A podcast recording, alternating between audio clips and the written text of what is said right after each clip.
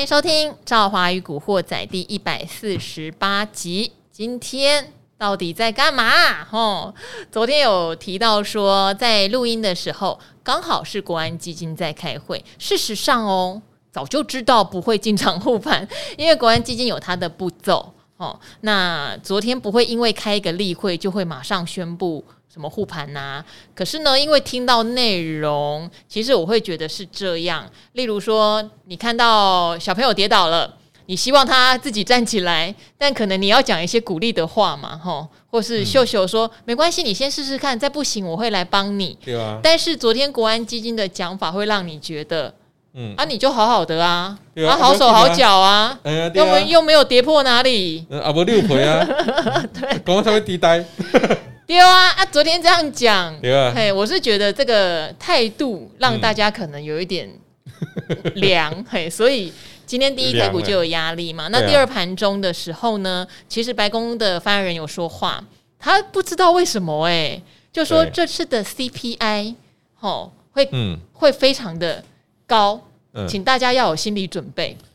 啊，大家本来预防针，啊，本来也就知道高啊，啊，你这样讲想，难道是要破天荒的高吗？哦，这个盘又杀下去。当然之后发言人也有特别讲说，哦，不过哈，还是要告诉大家，CPI 是历史数据，看到高也已经过去。哎，这你是要怎样了？哈，好，所以呢，本来我和今天的来宾，哦，大家非常喜欢的就是 Podcast 第一集就出现的。初恋情人都认为应该要有一些些中期反弹，但都没有谈哦。好，我们先来介绍他出场哦，就是我们的权证小哥。嗨，大家好，我一个来啊。嘿啊，因为我跟小哥之前呢，有一点点想说，这一次应该有点机会谈，因为最早最早的征兆来自于政府说不要再给我一直讲空了，然后暗示你。不要再给我拉衰台积电了，你倒卡差不多哎啊！嗯哼啊，真的有人被讲空了哦，真的有人被抓去调查，欸、真的有，真的有，而且听说抓的还不是很大咖啦。不是很大咖，嗯，他可能就是呃小讲一点点就被抓去问了。欸、因为我们在财经媒体对这个、嗯、对这个很敏感，第一次听到是在上一个礼拜一，嗯，好，然后后来在六日的时候，这个消息又再传第二次，那时候我就有点紧张，我其实就有请同仁们赶快把呃，包括我们东森财经台早上连线的分析师，然后包括下午到晚上节目也有很多呃分析师或是像投资达人来上问大家有没有问题，对。那大家都说没有嘛，但是后来有人回报我说：“哎、欸、哎、欸，听说木华哥有接到电话。欸 ”我当下很暴，很暴气，有啦，可以讲，我就很暴气，我就说他都讲总经哎、欸。他都讲经济总体数据，哎，嗯，有凭有据，也不是在跟大家唱个股，哎，提醒大家风险。请问这个有什么好吵？真的很生气。不过后来打给木华哥，他说没有啊，误会一场。可见的市场对于他讲空有一个印象，就觉得他可能会。可是有凭有据，嗯，没有造谣，没有硬喊牌，对，没有带进带出，事实上没有什么问题啦。不要不要讲点位，嗯，哎，不要讲标的，不要讲点位，那你要讲事实，嗯，哦，像我们讲筹码都事实啊，对呀，真金白银啊，真金白银啊，主力买就主力买，不会跟你讲成主力卖。好，啊，对啊。那刚刚讲到说，第一政府有意思，让我们觉得好像。要护要护的嘛，哈，然后第二个当然就是那时候一直预期，不管从技术面来看，或者说从散户被洗出去的状态，或者是说，当然我们一直强调台积电，呃，礼拜四的法说应该是会讲不少好消息，这些综合在一起，结果谈都不谈，谈都不谈，哈，就因为，嗯，我们国安基金说你自己好手好脚，我们台股低本一比，高值利率，出口也不错，没有什么立即性的危险。嗯，然后呢，CPI 又可能会超乎预期的高啦，所以大家蛮惊吓的。好，今天请小哥来，呃，当然有两个意义哦。第一个是小哥觉得这个中期反弹到底还会不会来，还是就要还是有机会，还是要一波杀到底？吼，呃，一波杀到底太难了啦，因为现在大盘哦，你你看每天这样子三百点呢，哎，这不是一天跌一百点呢，这是一天今天跌了三百八十九点呢。那假如每天像这种像今天这种跌法，每天都三百多点。那台股不用多久啊？嗯，哦，每天跌三百多点，它大概跌个跌个两个月，哦，不到中秋节，对，哦，因为这个或者中秋节的前后，台股就要归零了呢。嗯，哦，我是觉得这种机会不高，不可能啦。哦，那可能呢，都会有一些很强烈的反弹哦。哦，那例如说像前坡呢，呃，在在三天前，哦，三天前这个台股呢也曾经反弹三百五十点。哦，对啊。哦，所以这种每天这种跌法哦，它它不可能这样子一直大跌下去，它可能会有一个很大的反弹。那各位记得啊，只要有大反弹出现，不是让你增加多单的，反而是你的多单要减码，嗯，或者是你有一些避险的部位哦，你要继续的建上去。哦，像我最近哦，像今天就有一个困扰，哎呀。我的避险空单越来越少了，因为我们都觉得快乐，就是呃，这边也跟听众朋友提醒一下，因为很多呃听众，其实我的听众我觉得比较理性，嗯、是达人秀的观众，不知道为什么会有那么大的差别，可能因为我在我的 podcast 比较能够好好的跟我的听众交心，电视版有那个时间的限制，也有产业面的分析，这样那边就会有人说，你们不要再讲反弹了啦，反弹有什么好吗？嗯什么一波杀到底才是最好的？这边也要提醒大家，我们不觉得反弹是好或不好，嗯、因为中长期我们常常跟大家分析景气的状况还没有回温的迹象，甚至还在往下走。哦，中长期真的风险还是非常高。那为什么要反弹？就跟小哥刚刚讲的，假设你手上有一些已经套牢的多单要处理，哦，或者是你想要加空单，你比较厉害，也是空军的高手，对，反弹都是给你机会。所以当然，我们也会觉得合理的状况下有一个反弹，让多单的人解套比较容易，让空军哈，你也不要这时候被嘎上去嘛。对，哦，弹上去你再去加空，或是做你的避险部位，这些就是我们了解时事，然后可以做的阴影哈，是很中性的事情，所以不要那么排斥。但是呃，现在小哥讲的就是反弹没有如我们预期的那么快来，但可能接下来还是好机会很高的。嗯，我觉得接下来还是有机会会反弹的。嗯，啊，当然你也不要，呃，绝绝对哈，绝对绝对不要在反弹的时候 all in 你的多单啊。就是不要以为是变成整个大局势就变成大多头，对对对，哦、还没有，有点困难了。对对对。嗯好，这个是第一点，就是我们刚才在讲为什么之前提醒大家可能有中期反弹，但还没有来哈。小哥觉得还是有机会。那第二点一样，我们最近收到了很多的听众留言，都是套的非常惨。那套的非常惨，可能你会觉得它是很有价值的嘛，所以才会愿意一直死抱活抱。嗯、那再不然就是有人参加除权息，觉得很高值利率，结果贴息贴惨了。小哥今天来也要告诉大家，大家可以去看他的粉丝团哦。哦，对对对，他今天参加了联勇的。哇，我还以为联勇，因为我怎么讲？我为什么我要买联勇哈？贴席中。对，我们这个买都要找理由啦。嗯。哦，这个买之前找的理由哈。嗯。哎，为什么我要买联勇呢？你先讲理由，我来听听。来，第一个，你知道大魔吗？大摩好，就是我们之前讲的史丹利先生，呃，之前讲的纯情男嘛，哦，他比较纯情。他最近在低档哦，他加码了联咏，这个买了一万一千六百多张，哎，这很多，量非常大哦。那你怎么知道人家搞不好去空联勇的个股？哎，他应该不会这样这么无聊了，因为这样子做对他而言没有什么太大的好处。嗯，好，那第二呢，联勇最近的融资啊，嗯。哦，因为联咏呢，它有跌下来了，它会有一个这个假除息的问题。嗯，因为券商怕投资人持有联咏，然后它的融资维持率哦，会因为除息而大幅的不足啊。哦，他们就会先预告说，哎，要除息了哦，我先把息值给扣掉，算算你的维持率。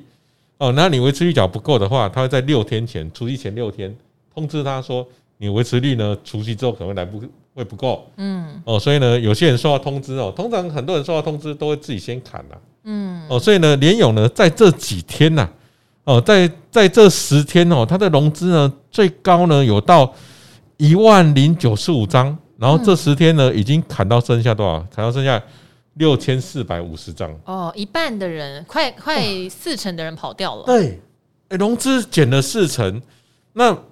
摩根呢？大摩呢？买了一万一千多张，哦，那这怎么看起来好？哎，看起来好像不错嘛。嗯。哦，那今天呢？哎，今天主力又变卖超。其实主要主要原因，我觉得因为因为有很多人参加他的除夕，哦，所以呢导致哦，他今天主要卖的是这个。哎，我们看一下，我们看一下今天卖的分点啊。因为现在资料出来哦，今天卖超最多的是康和。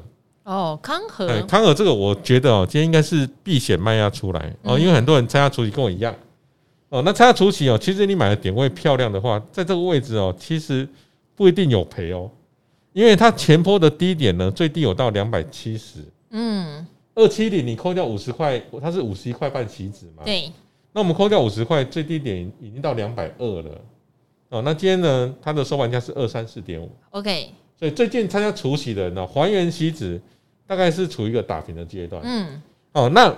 我的参加除息啊，我参加除息，我有买权证，有买期货哦。那前波第一波买的期货是有赚钱的哦。那昨天才买的权证，因为权证我喜欢在前天买哦。昨天才买的权证呢，今天就赔钱了，因为它直接开低嘛哦。那我今天还是一样，我准备直接把它砍掉。为什么要砍掉呢？因为权证有时时间价值哦。你只要抱着它等待哦，那这个是很危险的事情哦。很多人。只要一赔钱，他就不想卖哦。那这个权证呢，是我赔钱最想卖的一个商品。嗯，哦，因为你一不想卖，久留无益呀。对对，还有时间价值太恐怖了啦。哦，说那期货呢，我可以留下来再观察一下。哦，再观察一下它有没有机会反弹，因为至少这个大摩的筹码面看起来不错。嗯，哦，那今天的卖压主要是这个避险的卖压，我觉得哦，主要应应该是康和避险的卖压。哦，对，没错。哦，今天的自营商避险呢，他就砍了多少？哦，今天自营商避险砍了三千一百张出来。哦，所以今天联勇哦，实际上看起来是一受到大盘的影响，二受到很多人来参加他除息的影响。哦，因为这些参加除息的人不一定有赔啊。哦，他低点买的漂亮的话，他没有赔。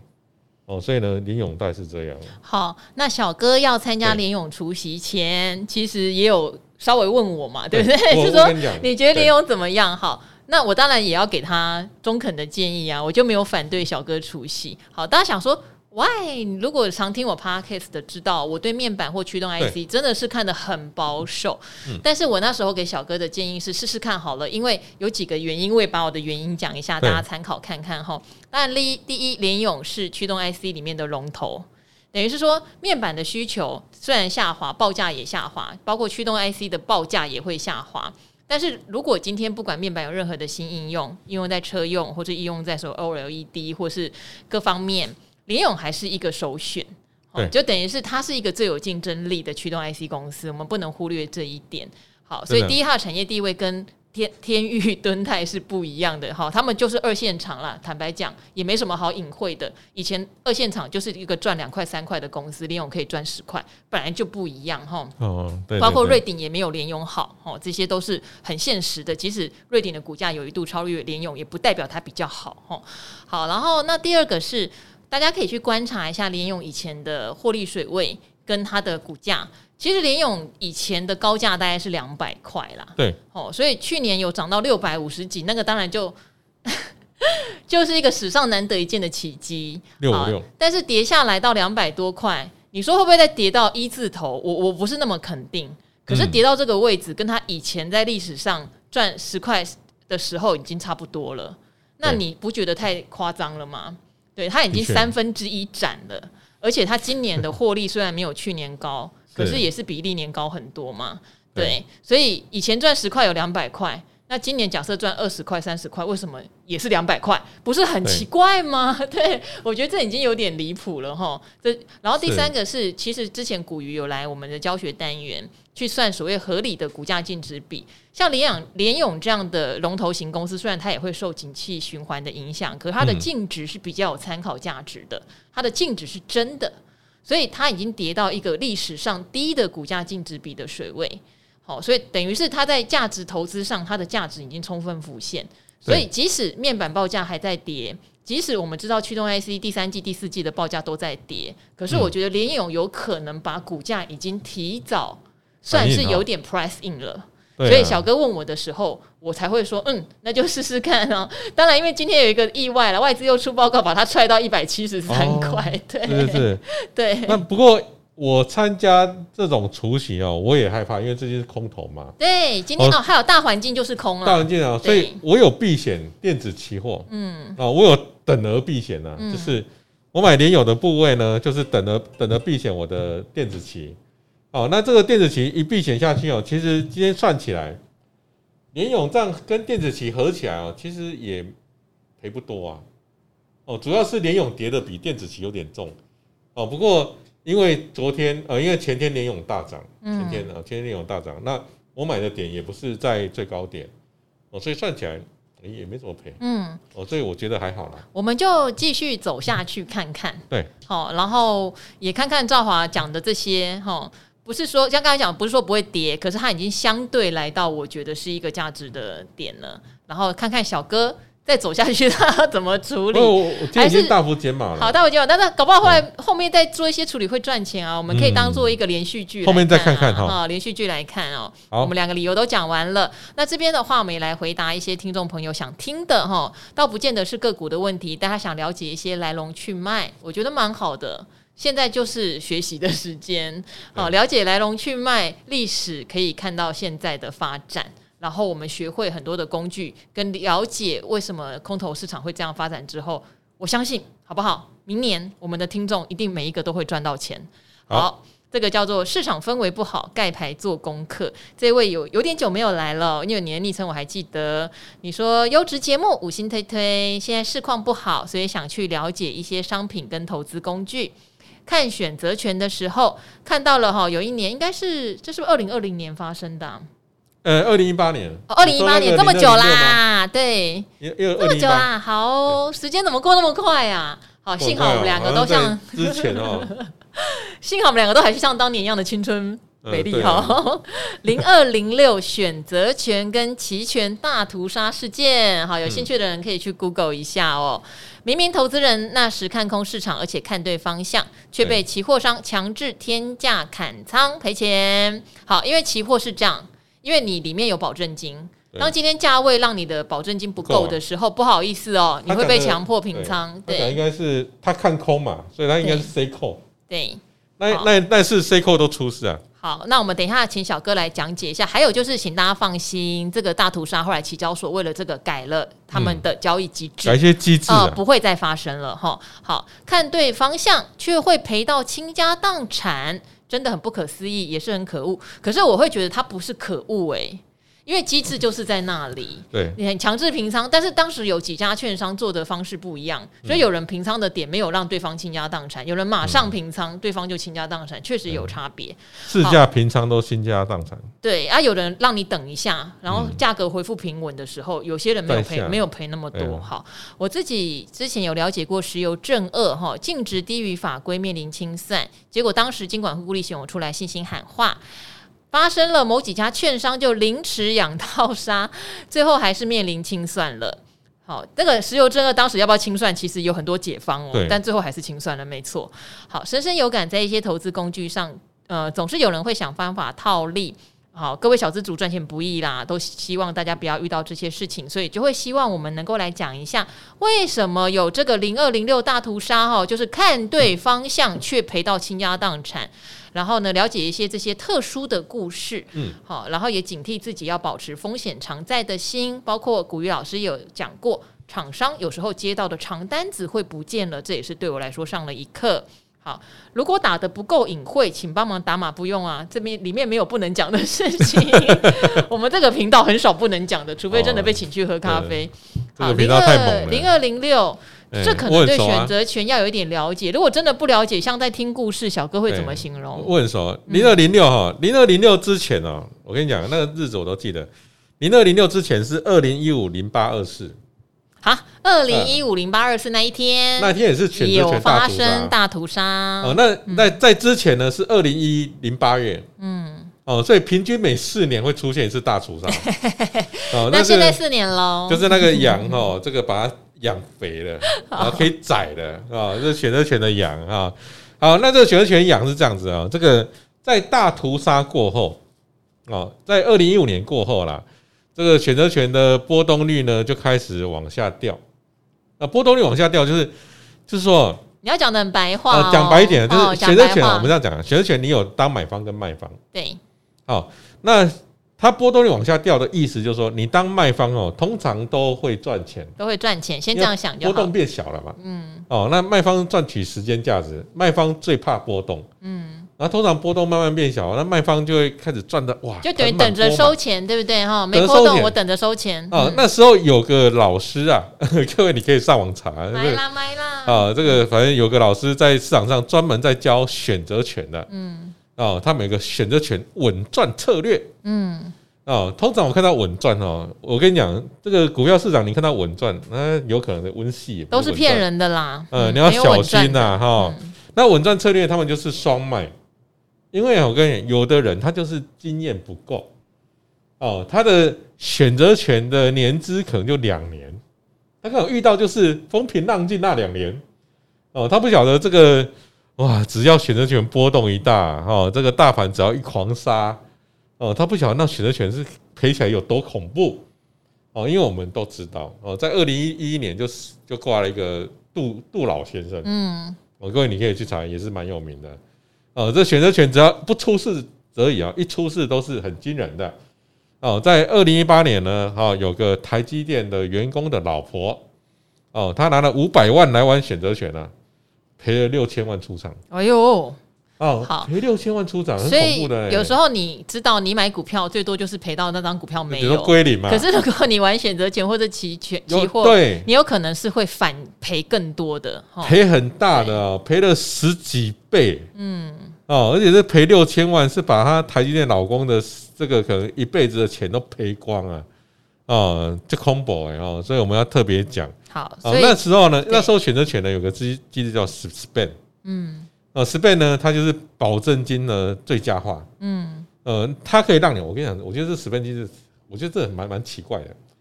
那 SPAN 机制，我印象是这样，你空一口。呃，例如说你你去卖当卖方，选择权卖方，你可以去卖卖权卖买权，嗯，啊，例如说现在是呃一万四千点，哦，我去卖一万六千点，嗯，哦，保证金收你两万，嗯，哦，然后你卖一万六千点的 call，就很遥远的 call，对，不会几乎不会履约，几乎不会成交，几乎不会，可以这样说，不会履约了不会履约比较卖一万六千点的 call，保证金收你两万，哦，卖一万两千点的 put。保证金又收你两万，嗯，哦，就你单卖一个保证金收你两万嘛，啊，卖两个保证金要收你四万嘛，就 SPAN 之后保证金收你两千，嗯，哎，莫名其妙，他意思是这样子，你你你可以这样想，他他这个就像哦，这个你你你高速公路啊，哦，你要横越高速公路跑不过去，哦，你越过一个南下的高速公路。哦，保险金收你两万，嗯，再越过一个北上的高速公路，保证金呃，保险金再收你两万，嗯，应该要收你四万嘛？对，结果不是哦，结果是你穿越南南下跟北上的，嗯，收你两千，对，莫名其妙，这为什么呢？哎，这个保证金最佳化，最佳化其实。有个最佳组合的意思就对了，是不是？你塞一边哈，你的风险其实蛮大的。对，你塞两边风险更大。对，哦，结果塞两边之后，对，压两边保，对不对？对，压两边呢，它的保证金呢收更少。好这有点间接鼓励你做这样的事情，双 C，，哦，双 C，，而且 C 一个比较不可能发生的价钱，没错，当时是这样。这个鼓励双 C 真的很恐怖。嗯，啊，一堆人就双 C。嗯，哦，而且呢。这个房间有人教这个卖选择权的哈，他还跟你讲说，你塞啊，你不只要塞这个月哦，你要塞三个月后、半年后的，因为那个时间价值赚更多啊，哦，他就是跟你讲说，反正你就是两边塞哈，那你稳稳赚。哦，结果出事的都是元月份的，嗯，那一年是二月六号嘛，对，哦，结果出事的都九月份的合约。好，那天发生什么事？可能对一般那一天哦，没有玩选择权的人来说，那一天哦，简单的意思是，其实当下周选择权没什么事，嗯，出事的都是元月的选择权，嗯，哦，尤其是九月的，因为九月是比较远，而且量大，差这么远，嗯，对，九月份的选择权哦，不管买权跟卖权，盘中都涨停，嗯，为什么呢？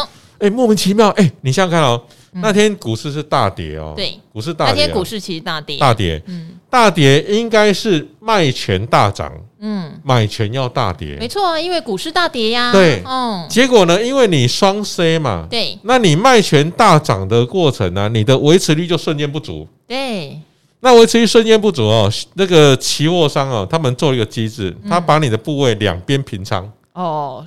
哦，两边平仓哦，就是你。可是你赚钱的那一边为什么要平仓呢？哎，因为你是整体不足啊。哦，好，另外一边不足，对，整体不足，不足。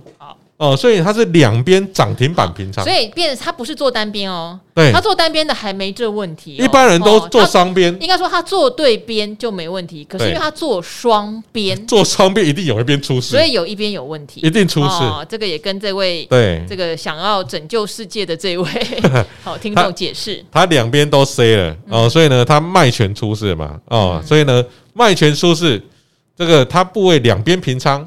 两边都买回来，而且两边都用涨停板买回来。嗯，所以那天你看到买卖权一堆涨停板，哦，这是卖两边的哦。最衰的是卖单边的。哎，我我也看空啊。对，我去 C 扣啊，我卖单边啊。为什么还会涨停板？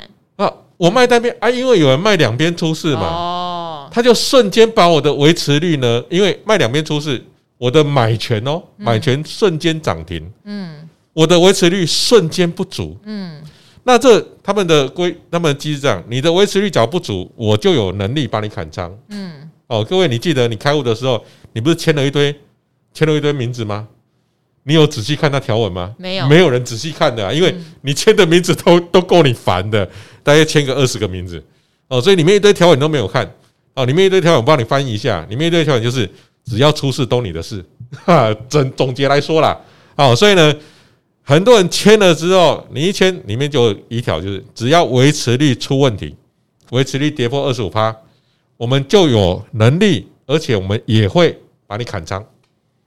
哦，所以很多人他呢，他莫名其妙，我去塞一百点，盘中突然到一千两百点，那一百一千两百点是我买的哦，因为我他就把我平仓在一千二哦，所以很多人呢，他是赔掉了十倍保证金。等于是当下的情况市况有点脱序啊，当天正是这样，对，当天有点脱序，就等于说你看对方向，可是你的商品却把你嘎上去，嗯，因为很多人在回补嘛，对不对？就是被迫平仓，所以就等于被迫回补嘛，所以你明明看对方向，你却被嘎爆嘛，是的，嘿，好，简单简单来说是这么倒霉的事情哦，真的，哦，为什么你说看对方向被嘎爆？因为一坨人压双边的被迫回补。所以把你的看空商品嘎爆上去，没错，好，是这意思哦。所以为什么看对也会被嘎爆，就衰，看对没吧，就衰啊，就衰啊。连他他家失火，我们家也被烧了，有点类似这样哦。就是这样，其实你看对哦，对，你看对，对，好。所以简单来说，我不晓得这样大家有没有听懂哈？嗯，因为有人压双边，有一边出事，整户都出事，多空都得回补。一回补，你的空单商品也被嘎上去哈，所以倒霉的是那些明明真的是看对的，然后又给券商一个机制，是当下立刻可以把你把把你平仓掉。对，这这个事情哦，也只有在您的 Podcast 可以这样讲啊，因为呢，期交所都希望我们不要讲，不要讲。期交所、期货公司他们都很讨厌讲这个事情，因为这个事情。很麻烦，后面人打很多官司，而且因为很多券商刚刚有讲哦，有人是当下就把你平仓掉，你真的赔惨；有人是等市况比较稳定、正常了，好，哎，你的空单也慢慢就按照正常机制，它是应该下跌的嘛，对不对？然后跌回来才帮你平仓，有人就没什么损失哦。你讲是差半小时，差很多哦。那不是本那个是盘中一直震荡，嘿，它盘中一直一千二两百、一千二两百、一千二两百这样震荡，你知道吗？哦，那一脚补在两百没事，补在一千二就出大事。对，好，我不晓得大家这样听有没有稍微理解，嗯、但是后来期交所有做了一个叫做动态稳定平衡机制啦，它对这种你压很远的点位的，它会让你不成交，就等于是没错，对，就太异常嘛，它怕会发生这种突然出价，哦，然后突然成交或者突然要平仓的问题，所以期交所后来有防范这件事情，你的单下的太奇怪太远，然后价格离现价太远。他都会帮你把单直接取消掉，吼，呃，所以从那时候开始，就可能这个四年一次的大屠杀就没有了，就没有了。诶，那时候发生这事情哦，你知道我做那个也是有节目访问我啊，我那时候就说，赶快去买期货公司的股票。啊，因为这些钱哦，因为期货是零和游戏，零和游戏有人有人大赔，代表有人大赚，对。那大赚的人呢，很多都是在期货公司里面，嗯，哦，因为呢，他们他们可以去买便宜的，卖你卖在涨停板啊，他们可以反向操作。好，可能也会有人有点搞不懂，股票不是零和游戏，为什么期货是？哈，期货是啊，期货一定是一买一卖。股票有发行的股数，对，这些发行股数就跟商品一样，所以你要用多少钱买这批商品，就看需求来决定。好，然后。呃，期货就是一定要有一方是做买，一方是做卖。嗯好，然后等于第一笔的成交就是一定注定有一个买方跟一个卖方，好，它跟发行的流通数不一样，它是要够多的配对数，好，好是不太一样。这个有机会再跟大家讲这个观念，然后好，最后的话我就念一个股市韭菜大叔给我们他的操盘心得的分享哈。好，他说不是你太大，而是对手太小。他在讲声音啊，声音。今天小哥很大吧？哈，我刚才都是提醒小哥要讲接近麦，因为我们讲故事讲的很很入。神，对对对，好，好，他说我是指声音，已经习惯每天下班听的贵节目，慢慢开车回家。最近几个月没有特别想留言，直到常听到赵华赵华讲台语拉碎。哎、欸，我台语其实很烂，就是我很爱讲，可是又很烂。你屏东人、嗯，我屏东人，可是我是算外省第二代，嗯、但是我哥哥他们因为都在台南念书，他们都讲的非常好，我讲的就我完全听得懂，可是我的口音可能很好笑，我也不知道啦哈。好，然后让曾经在屏东当兵两年的南部人感到无比亲切，忍不住来此五星吹捧留言一下哦，而且还 Google 了一下，希望能够在 Podcast 留言被念到。好，现在被念到喽。最近行情不好，听到达人们分享自己的投资经验，让投资股市二十三年的我心有戚戚焉。二十三年耶，一九九九年进股市哦，历经两国论。好，那个随便买随便赚的行情，一度以为我是天生的练武奇才、股市高手。可是呢，股市上万点后就开始凌迟式下跌。当时第一次遇到空头的我，完全没有警觉性，依旧短进短出，最后很厉害哦，把股票出清在三四一一。哇！哇，这真的很厉害！修正啊！哇，那时候有 SARS, 三四一就是最低点了。对，有 SARS，现在有 COVID，那时候有 SARS 哈、欸。以现代的说法，就是传说中的阿呆股。好，二零零一到二零零六，这跟小哥就有关了。他去做了股票选择权，当时选择权是全新的商品，嗯、小哥也知道市场上没什么人了解，于是他就做跨市跟乐视哦。哇哇，赚取时间价值。好，二零零六年就一度辞职了。专业投资人哦，专业投机哦，做选择权。这段时间，呃，期指涨停跟跌停我们都遇过，三一九事件也遇到喽，同学的多单都被追缴，我则是因为刚好去宜兰旅旅游，清空了部位没受伤，所以听到小哥啊报空单去冲绳旅游被多军击落，真心觉得我们的亏损跟小哥比起来只是小蛋糕，小蛋糕，a piece of cake。嗯，好，专职投资半年后觉得压力山大，而且生活比想象中无聊。好，这也提供给很多人哈，不要去年当股神就觉得可以专职在家，今年这个梦想应该都没了。所以两千零七年就回职场工作了。两千零七到二零一七这十年间，因为对技术分析做波段已经失去信心了，有点茫然。因为他也历经了零八年的空头啦。也历经了一一年的欧债，所以我想可能也有一些损失哦。干脆就完全空手不买股票，专注在本业，也完成了在职专班的学业。哎呦，这段时间年薪成长了五成，哈，所以有时候真的不做股票，专心本业是一个很根本的方法哦。好，喜的是我避开了零八年的金融海啸，忧的是好三九五五到上万点这段大多头就都没有参与到喽，哈，所以这印证了一件事，我觉得他讲的很好。股市下跌的过程中，你没有买入股票。上涨的过程你也不会有，对，没错。好，就是像那是谁讲？巴菲特还是谁？呃，对啊，他是他说巴菲特吧？他说下跌的过程你手上没有小麦，对，没有麦子。你上涨的过程中你也拿不到麦子，哦，对。所以为什么我们之前常常讲空头，请大家务必你还是保留一部分的持股，一定会一部分不是说什么很重压哈，也不是说不停损，但是例如说你有一些价值投资的，或是你有在观察的股票，嘿，你还是看着它，你会有股感哈，对。他说：“我已经尽量简短叙述了，还是写了这么多。”会念到口渴啊！没想到我那么爱念哈，对，好，所以呢，如果有被念到，他会再来写他二零一七到二零二二这段时间的投资经历哦。感谢张好妹子耐心念完我的留言，好，也很感谢你愿意写这么长。对，对我很希望说大家有投资经验的也都像这位韭菜大叔哦，你已经不是韭菜了吧？哦，来分享给我们，有机会我们都很希望在 Podcast 好好的跟大家念出来。毕竟我觉得教学相长。